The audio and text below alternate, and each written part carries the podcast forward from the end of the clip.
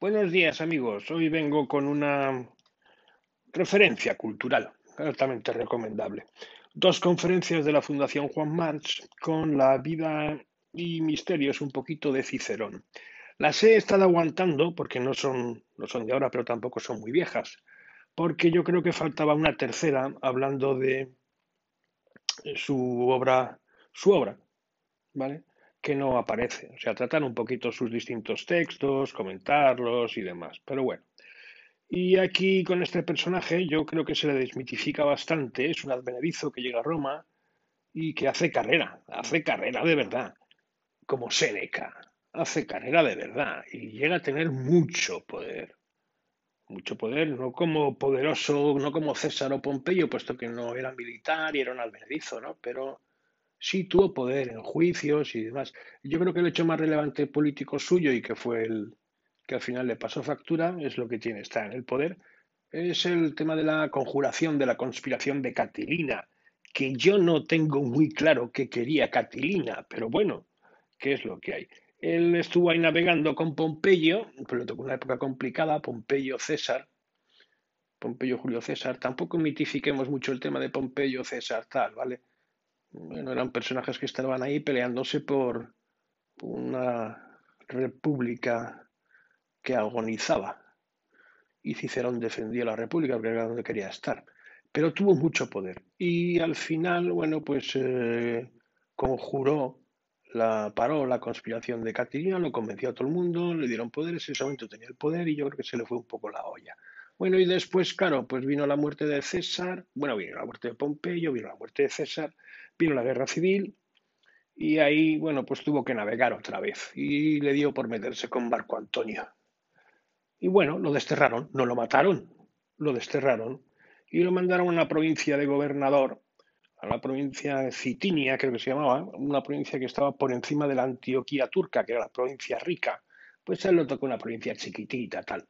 Bueno, entonces ahí estuvo cinco o seis años, por lo que creo recordar cuesta, cuenta el conferenciante, y llorando amargamente porque no estaba en la pomada del poder. Y mientras estuvo fuera le quitaron todo, claro. Llorando amargamente. Y, y claro, aquí nos vuelve a salir el tema, ¿no? Del mensajero y el mensaje y tal, porque fue cuando se dedicó a escribir como Séneca, y claro, nos llegan textos que habría que matizar porque, bueno, él estuvo en la pomada ahí, duramente, corriendo delante de los morlacos, como Seneca igual. Entonces, eh, claro, al poner sus textos en contexto, pues los matizas mucho y es la eterna pregunta, ¿no? ¿Consideramos solo el texto en sí como ideas que siguen siendo válidas, como consejos de vida, como consejos de gobierno, como consejos de todo, o los matizamos? Pues hombre, yo creo que, mira, yo creo que el mensaje vale y hay que valorarlo en su término y ya está. No pensar que está haciendo un balance a toro pasado, diciendo lo que se puede y lo que no se puede hacer y lo que haría y lo que no haría y tal, ¿no? Y ahí están todos sus textos. Desde luego la obra de Cicerón es inmensa, pero inmensa, es inmensa.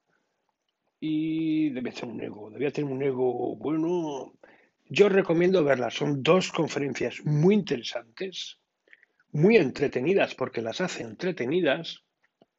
Y al final ya sabéis, era un buen orador. Le cortaron la cabeza y las dos manos y las pusieron allí dentro de encima de la tribuna del Senado. Así que debía de ser buen orador. No es que haya llegado muchas citas diciendo que era buen orador, creo, pero ahí está. Yo recuerdo que descargué, sí, os lo dije, os lo dije, las obras completas de Cicerón que dirigió eh, Menéndez y Pelayo. Las descargué gratis en Script, las conseguí. Tremendas. Algunas, bueno, la de sobre los dioses y tal, pues es tremendo. Eh, tiene sus ideas. Cicerón es un tío a leer, escribe muy bien. O sea, quiere decir que es una persona muy actual. Y saber de su vida, saber de verdad de su vida, pues me parece interesante. No es una cosa que se sepa habitualmente. Y os lo dejo, son dos horicas, se ven muy bien, lo buscáis en, tenéis el enlace para la iBox y también lo podéis buscar en el canal de YouTube. Lo que queráis. Ahí os lo dejo. Venga, hasta luego, disfrutadlo.